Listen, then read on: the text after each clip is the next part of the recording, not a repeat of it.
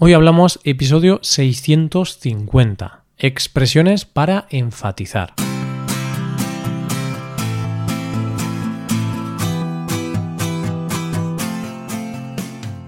Bienvenido a Hoy Hablamos, el podcast para aprender español cada día. Ya lo sabes, publicamos nuestro podcast de lunes a viernes. Puedes escucharlo en iTunes, en Android o en nuestra página web.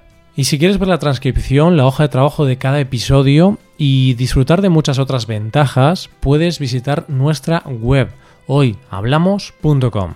Ahí podrás beneficiarte de cosas como un buscador avanzado de episodios, un lugar en el que votar los temas que te gustaría que se hicieran en el futuro, soporte premium y otras muchas ventajas. Además, si quieres hablar, pasar un rato de diversión y aprender cosas nuevas del español y de España, te damos la oportunidad de tener clases con nosotros. Vas a poder comprobar que puedes aprender o mejorar tu español como cuando y donde quieras. Y un día más, aquí estamos, listos para aprender algo más. ¿Qué tal va todo? ¿Todo bien? Espero que sí. De lo contrario, sal a la calle a dar un paseo pero eso sí, no te olvides de los auriculares, porque ese paseo será mejor si escuchas este episodio.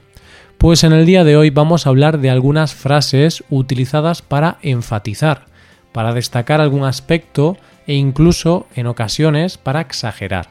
Ya sabes que recientemente hemos estado hablando en los episodios de expresiones de frases para reaccionar en una conversación o debatir.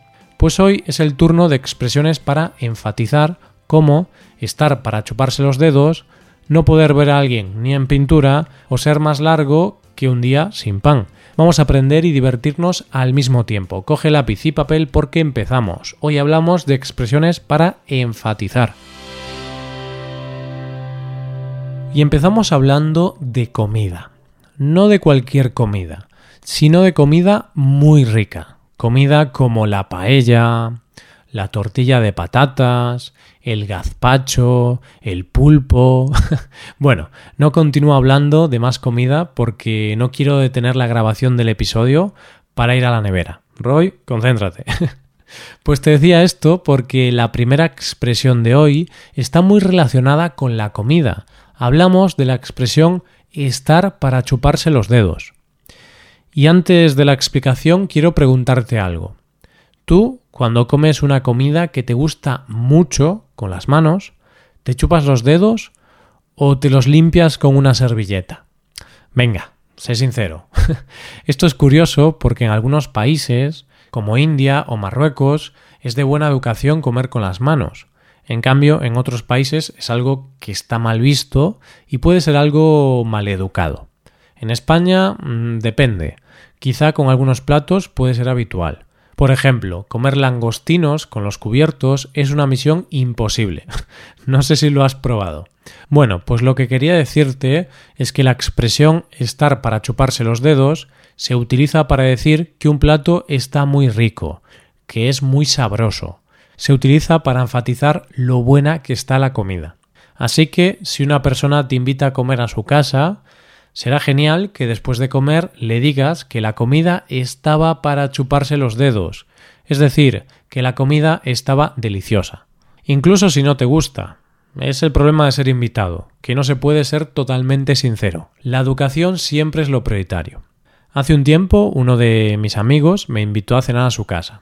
Este amigo cocinó espaguetis a la carbonara, un plato que me gusta mucho, pero tengo que admitir que los espaguetis que preparó mm, no estaban muy buenos. Entonces, tras acabar de comer, le dije que estaban bien. No le dije que estaban para chuparse los dedos porque no me gusta engañar más de lo necesario. Bien, pues después de esta invitación, creo que va a pasar mucho tiempo hasta que vuelva a ir a casa de este amigo. Bueno, si mientras estás escuchando este episodio estás comiendo Espero que estés disfrutando de la comida y te acabes chupando los dedos. Esto será una gran señal. Pues ahora quiero hablarte de la segunda expresión que tenemos preparada para ti en el día de hoy, estar en el quinto pino. Esta es una frase que se utiliza cuando un objeto, lugar o persona está muy lejos de nuestra posición. o al menos cuando nosotros pensamos que está muy lejos. Imagínate que estás aburrido en casa, no sabes qué hacer. Decides que puede ser una buena idea ir a la piscina a nadar, pero esta piscina queda a media hora de tu casa y te da pereza ir. De esta forma, si finalmente decides no ir a la piscina y quedarte en casa, podrás decir que la piscina está en el quinto pino, es decir, que está demasiado lejos. Puedes improvisar y llenar de agua la bañera de tu casa. No es lo mismo que una piscina, pero bueno, la bañera no está en el quinto pino. Está en casa, no hay que ir muy lejos. Ahora te pongo otro ejemplo. Un ejemplo de un turista chino que viene a España para disfrutar de sus vacaciones. En este caso, este turista ha venido de un país que está en el quinto pino, ya que España y China quedan a casi 9.000 kilómetros de distancia. Eso sí que es estar en el quinto pino. Llegamos a una nueva expresión. Vamos a hablar de no poder ver a alguien ni en pintura. ¿Puedes imaginarte qué significa? Vale, pues quizás un poco difícil de imaginar, pero veremos que tiene bastante sentido. Una persona no puede ver a alguien ni en pintura cuando no soporta a esa otra persona, cuando no le gusta, en definitiva, cuando siente antipatía por esa persona. Es algo que suele suceder. Es imposible que nos gusten todas las personas. De hecho, nosotros tampoco les podemos gustar siempre a los demás. Es ley de vida. Como te decía, hay personas que no podemos ver que no nos gusta ver, mm, ya sea porque hemos tenido una mala experiencia anterior o porque no nos gusta su personalidad o forma de actuar. Esta versión provoca que no queramos ver a alguien ni en persona, ni en fotos, ni en cuadros, ni en pintura, ni en ningún tipo de situación. Por eso decimos que no podemos ver a alguien ni en pintura. Entonces vamos a ver algún ejemplo. Vas a celebrar una fiesta de cumpleaños en tu casa e invitas a un amigo. No obstante, decides no invitar a la pareja de tu amigo. No la invitas porque no la puedes ver ni en pintura y no quieres que esté en esa fiesta tan especial para ti. Esto es una pena, la verdad, pero a veces sucede.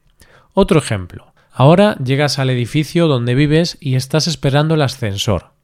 Pulsas el botón, el ascensor se detiene y dentro del ascensor hay un vecino con el que tuviste una discusión hace tiempo. Finalmente mm, decides no entrar al ascensor y subes por las escaleras, porque no puedes ver a ese vecino ni en pintura. En este caso puede ser una buena solución, porque además es mucho más sano subir por las escaleras que utilizar el ascensor, siempre y cuando eso sea posible y no vivas en el piso 35. y ahora déjame que te explique una nueva oración. Vamos a hablar de ser más largo que un día sin pan. ¿Te gusta el pan?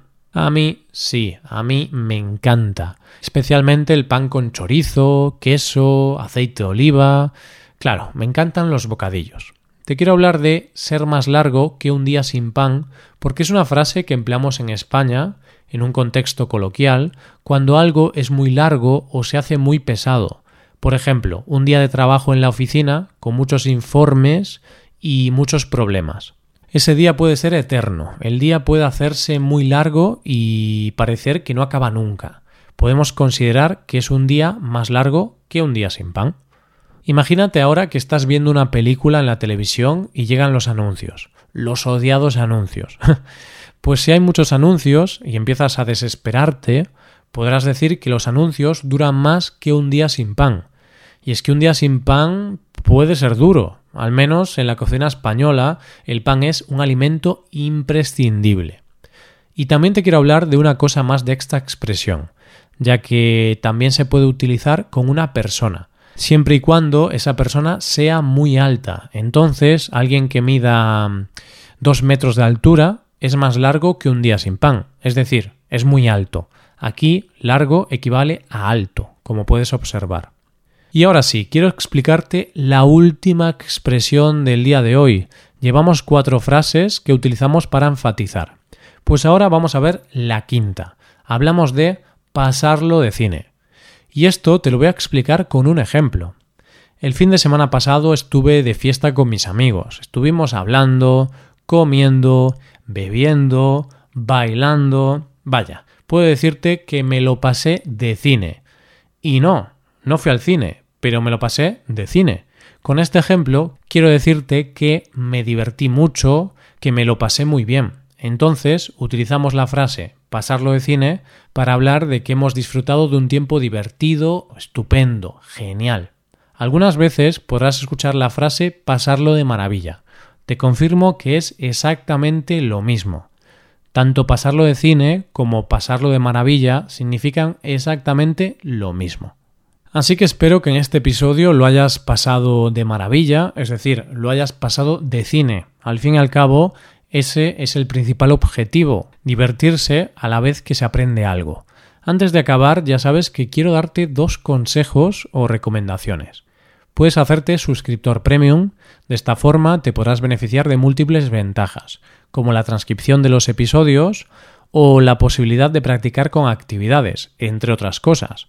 También puedes tomar clases de español con nosotros, con profesores nativos y certificados. Puedes tomarlas a través de Skype o a través de cualquier otra plataforma, así que ya lo sabes, búscanos en nuestra página web hoyhablamos.com. Muchas gracias por escucharnos, nos vemos en el episodio de mañana con más noticias en español. Pasa un buen día, hasta mañana.